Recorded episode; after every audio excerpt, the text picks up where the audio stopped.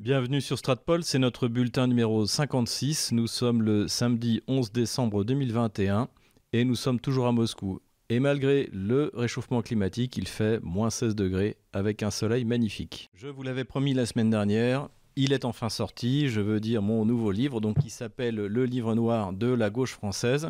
Donc c'est un livre que j'ai publié en auto-édition, c'est pour ça que vous pouvez le commander euh, sur le site euh, Book Edition. En principe, vous pouvez même le commander chez votre libraire et lui devra l'acheter avec euh, des tarifs préférentiels sur le même site. Donc pour ceux qui voudraient se l'offrir euh, avant les fêtes de Noël, si vous allez sur le site, vous verrez, ils vous le disent qu'il faut faire les commandes avant le 12 pour être livré avant Noël. Donc, euh, bah, écoutez, ne, perdez pas de temps, il est encore temps. J'ai vu d'ailleurs sur mon compte sur ce site que eh plusieurs d'entre vous ont déjà commencé à acheter le livre, ce qui me réjouit. Voilà, n'hésitez pas à vous l'offrir, n'hésitez pas à l'offrir à vos amis. Euh, pour les moscovites ou ceux qui vivent en Russie, j'en ai fait imprimer également par un imprimeur russe, donc j'en aurai à ma disposition. Le mieux, c'est de me contacter, soit sur VContact, soit sur euh, Twitter, soit dans les commentaires de cette vidéo. Je vais organiser une conférence au sujet de ce livre. Alors, je ne suis pas certain qu'on aura le temps de le faire avant les vacances de Noël, mais en tout cas, il y en aura au mois de janvier où là également, je pourrais eh bien, euh, dédicacer ce livre.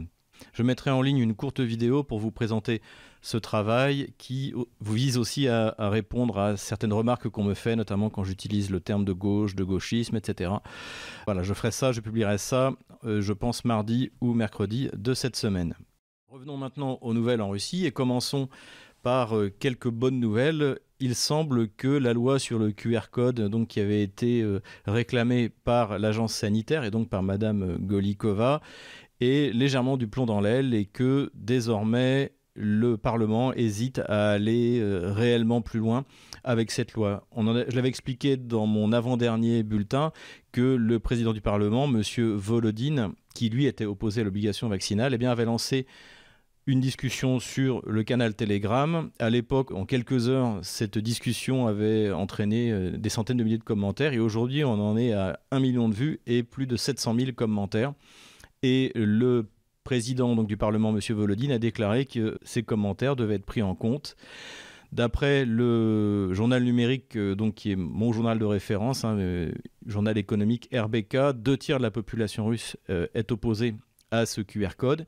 Et finalement, on a eu une déclaration de Vladimir Poutine qui recommande la prudence dans l'adoption d'une telle loi. Donc, euh, les discussions autour de cette loi, auxquelles, rappelons-le, les communistes sont opposés, vont commencer euh, lundi, donc le 13 décembre, et on va voir ce que ça va donner. Mais en tout cas, je serais plutôt optimiste. Et je voudrais quand même tout de même signaler par rapport à, les remarques que me font mes, mes auditeurs ou et d'ailleurs mes amis qui vivent en France, pour l'instant à Moscou, le QR code n'est pas utilisé. Il est utilisé uniquement, je crois, pour aller, pour aller au théâtre. Et vous pouvez l'obtenir euh, par un, test antigénique euh, gratuit euh, dans plusieurs endroits dans, à Moscou.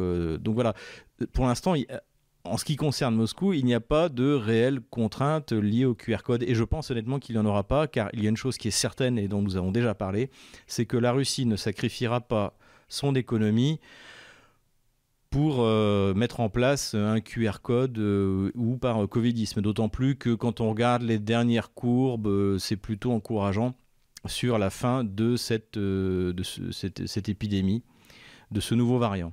Donc voilà, il ne faut pas crier victoire trop vite, mais la population résiste, la population russe résiste bien, et il y a quand même des gens pour l'écouter, comme eh ce monsieur Volodine, président du Parlement. Autre bonne nouvelle économique euh, cette fois, la Russie produit désormais elle-même ses matériaux composites en fibre de carbone puisque une usine vient d'être inaugurée au début du mois de décembre. La Russie en effet fait de gros progrès dans tout ce qui est euh, matériaux composites. Hein. Euh, plusieurs usines existent en banlieue de Moscou à Ouzinsk de mémoire, mais également à Ulyanovsk. Et d'ailleurs, le futur avion de ligne russe MS-21 bénéficie déjà de cette nouvelle technologie, ainsi que évidemment tous les nouveaux avions russes euh, comme le Sukhoi 57 dont nous avons déjà parlé. Encore une fois, félicitons-nous des sanctions occidentales contre la Russie, puisque la Russie a été obligée d'évoluer vers cette technologie à partir de 2017, quand les Américains ont commencé à limiter les exportations de matériaux composites vers la Russie. Donc, euh,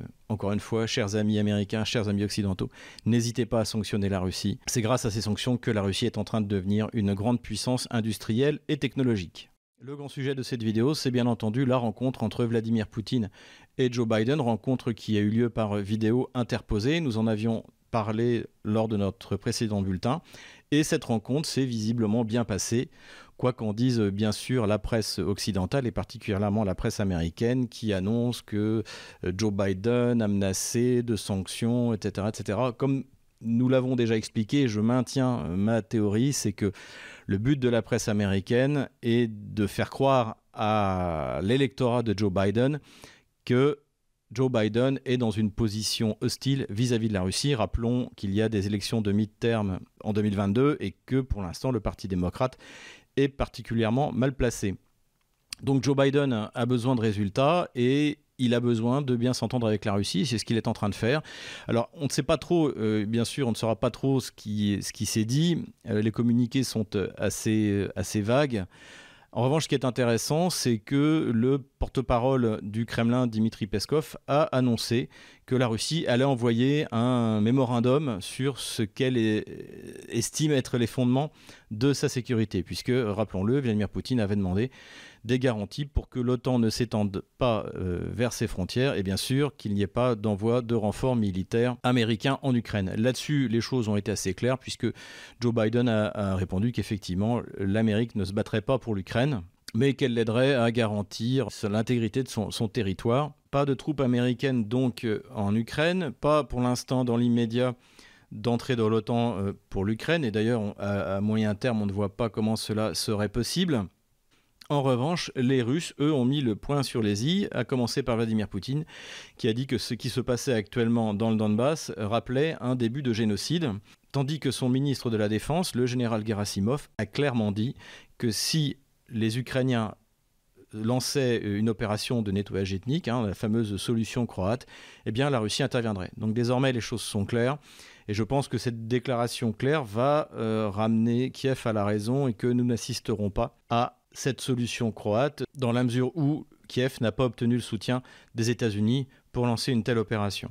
Zelensky aux abois commence par ailleurs à parler d'organiser un référendum sur le statut du Donbass, c'est-à-dire pour obtenir l'acquiescement des Ukrainiens sur l'application des accords de Minsk, ce qu'il est sûr d'obtenir. Car rappelons-le, Zelensky, comme son prédécesseur Poroshenko, avait été élu pour avoir de bonnes relations avec la Russie, et Zelensky avait été élu pour mettre fin au conflit dans le Donbass, pour mettre fin aux persécutions linguistiques contre euh, les Russes d'Ukraine. Cela dit, euh, Zelensky, c'est un peu comme Emmanuel Macron, c'est même souvent d'ailleurs comme Emmanuel Macron et c'est le roi du en même temps. Et on ne voit pas comment les nationalistes ukrainiens, et rappelons que Dimitri Yarosh est désormais conseiller du chef d'état-major de l'armée ukrainienne, on ne voit pas comment ces nationalistes ukrainiens, plutôt ces ukro-nazis, euh, autoriseraient un tel référendum qui imposerait au pouvoir ukrainien le respect des accords de Minsk. Ça paraît, peu probable. En tout cas, on en est là. Pour l'Ukraine et pour euh, son président Zelensky, c'est évidemment une énorme humiliation. Donc euh, Joe Biden avait annoncé qu'il allait appeler le président Zelensky pour lui dire ce qui s'était dit. Il en a au passage profité pour l'humilier en reportant à trois reprises cet appel téléphonique et finalement, lorsqu'on le regarde, le communiqué qui été produit par la Maison-Blanche suite à ce coup de téléphone, on s'aperçoit qu'il s'agit d'un vague soutien à l'Ukraine sur, euh, bien sûr, son intégrité territoriale, etc. Pour Zelensky, c'est une mauvaise nouvelle et en Ukraine, on parle désormais ouvertement de, la possibilité de la mise en place d'un nouveau Yalta. Hein. Rappelons que Yalta, c'est cette conférence qui s'était tenue en 1945 dans la ville criméenne avec Roosevelt, Churchill et Staline, et où ils s'étaient partagés les zones d'influence, principalement en Europe. En dehors de l'Ukraine, c'est aussi en fait une humiliation pour la France et pour l'Allemagne. L'Allemagne qui s'est d'ailleurs inquiétée avant la rencontre de la transparence des pourparlers entre la Russie et les États-Unis. Du côté de la France, Emmanuel Macron a fait une déclaration euh, en disant que le conflit était gelé. Oui, bah, il est gelé à cause de l'Allemagne et de la France qui n'ont pas fait appliquer les accords de Minsk euh, par euh, l'Ukraine.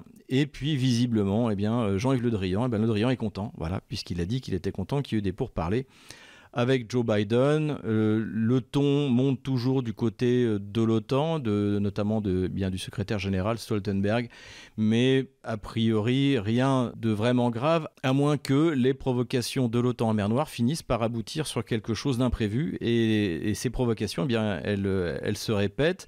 Euh, L'Ukraine a envoyé alors, une, espèce de vieille coquille de noix issue de l'Union soviétique pour essayer de franchir sans autorisation le détroit de Kerch cette embarcation finalement y a renoncé pour ne pas subir la même chose que la dernière fois où le bateau ukrainien avait été arraisonné par la marine russe. D'autres provocations ont eu lieu en mer Noire, cette fois par l'OTAN, et malheureusement il y avait des avions français. Donc nos avions français ont été, euh, on va dire, escortés par les avions russes, et on se demande que faisons-nous en mer Noire Que faisons-nous en Baltique c'est ça qui est quand même assez, assez extraordinaire, c'est que on a l'impression que le gouvernement socialiste français veut répéter l'erreur de Napoléon III en Crimée, où la France n'a, rappelons-le, absolument aucun intérêt, pas plus qu'elle n'a d'intérêt dans la Baltique. Et cette question en pleine campagne présidentielle française pose de nouveau la question de la sortie purement et simplement de l'OTAN, puisque euh, c'est assez euh, désolant que les candidats, je parle des grands candidats, euh, ceux qui sont au-dessus de 10% dans les sondages ou pas loin de 10%, les candidats donc qui sont favorables à une souveraineté militaire de la France, eh bien, se contentent de vouloir sortir du commandement intégré, ce qui est idiot. Si on reste dans l'OTAN, il faut rester dans le commandement intégré. Et ça, on l'a entendu chez Jean-Luc Mélenchon, on l'a entendu chez Marine Le Pen, et on l'a encore entendu chez Éric Zemmour dans son meeting donc de lancement de campagne, fort réussi d'ailleurs, hein, sur, le fond comme sur la forme même ceux qui n'aiment pas Éric Zemmour sont bien obligés de l'admettre. Et on a peut-être trouvé une explication dans la mesure où l'on a appris également que Éric Zemmour avait nommé le général de la Chênaie euh, directeur de campagne.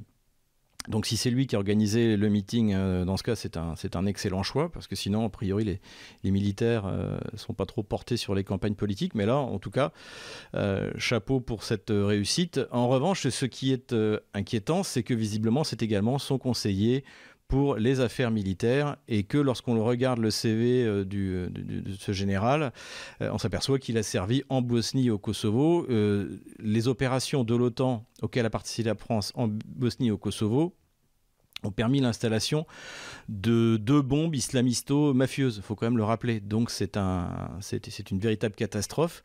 Rappelons d'ailleurs que le gang de Roubaix qui avait semé la terreur euh, pendant quelques mois en France était issu de ces Français qui avaient servi avec les djihadistes en Bosnie. Euh, ajoutons en plus que la France a participé au bombardement de, Belgrade en 1999 contre le droit international puisqu'il n'y avait pas de résolution de l'ONU validant cette, euh, décision de bombardement euh, par l'OTAN qui a abouti à la création de l'État islamisto, mais en fait bien plus d'ailleurs mafieux qu'islamiste, qui est le Kosovo, État totalement fantoche. Le problème des officiers, et notamment des officiers généraux comme le général de la Chenet, c'est qu'ils n'imaginent même pas un monde sur l'OTAN, dans la mesure où ils ont évolué tout au long de leur carrière dans ce cadre. Euh, et rappelons-le encore une fois que sous le général de Gaulle, euh, ceux qui s'opposaient à la sortie du commandement intégré, c'était euh, d'une part la gauche, derrière François Mitterrand, et d'autre part une bonne partie des militaires français, et qui étaient prêts pour se protéger à renoncer à la souveraineté française. Autre point négatif sur ce général de la Chênaie qu'on a pu lire en dehors de l'OTAN, c'est que c'est un ami du général de Villiers, paraît-il. Donc, c'est-à-dire, ce serait un chrétien de gauche. Hein, je vous renvoie à notre euh, vidéo que nous avions fait sur, le général de Villiers.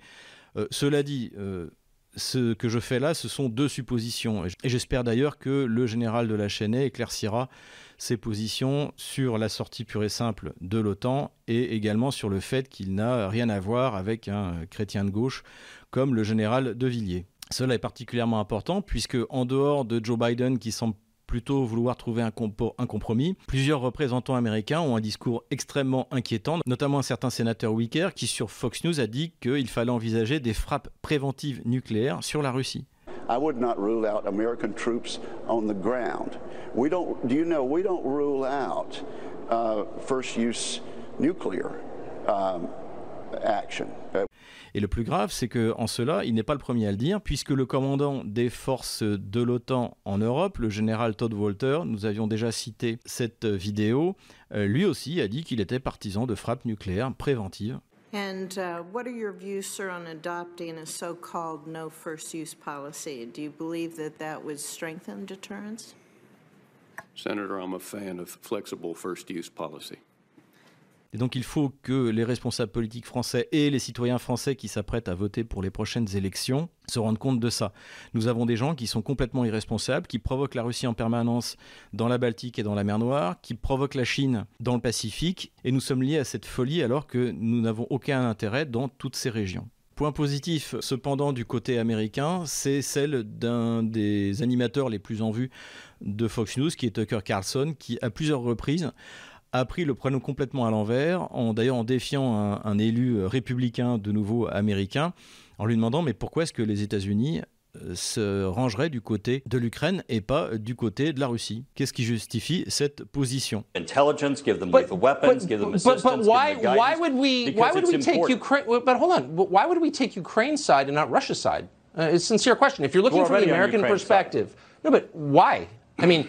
Who's got the energy reserves? Who's, who's the major player in world affairs? Who's the potential counterbalance against China, which is the actual threat? Why would we take Ukraine's side? Why wouldn't we be on Russia's side? I, I don't, I'm totally confused.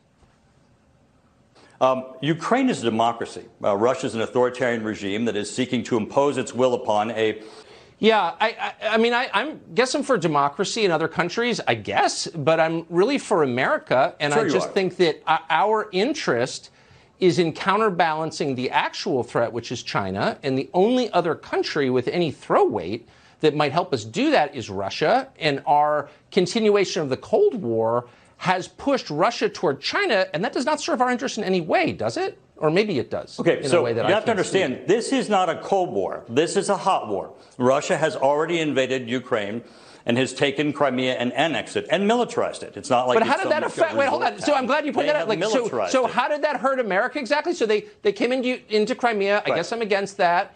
But I didn't notice a detectable decline in American living standards. Effectivement, Tucker Carlson a parfaitement raison. Euh, les Américains auraient bien plus intérêt aujourd'hui, notamment où ils ont, ils ont peur de la Chine, eh bien, de se rapprocher de la Russie pour obtenir au moins sa neutralité. Et voilà, voilà à quoi ressemble le pays avec lequel nous sommes alliés, le pays avec lequel nous avons une alliance militaire avec l'article 5 qui nous lie de manière euh, irresponsable avec les États-Unis et leurs ambitions hégémoniques. À côté de cela, on a assisté dans les médias occidentaux, américains et français à des analyses extrêmement euh, stratégiques sur euh, les nouvelles armes ukrainienne qui allait lui permettre de gagner la guerre contre la Russie, les, Wunderwaffen, comme on, disait euh, en 1944 et 45 en Allemagne. Et donc on a parlé du fait que oui, là, désormais, l'Ukraine avait euh, des Javelin, donc ces missiles dont nous avons déjà parlé, qui tapent sur le toit du char. Donc rappelons que déjà, selon les affirmations du Pentagone, il y a 60 postes de tir et 180 missiles. Donc ils vont pas arrêter l'offensive russe qui d'ailleurs à la base sera essentiellement une pluie de missiles calibre sur toutes les infrastructures militaires de l'Ukraine. Rappelons que l'Ukraine n'a pas d'aviation, rappelons que l'Ukraine n'a pas de flotte. Donc c'est pas ça qui va changer la donne, d'autant plus que les Américains sont très prudents quant au déploiement de ces armes parce qu'ils ont peur que les soldats ukrainiens les vendent aux rebelles qui les envoient dans les laboratoires en Russie pour y être analysés. D'autres armes ont été citées encore.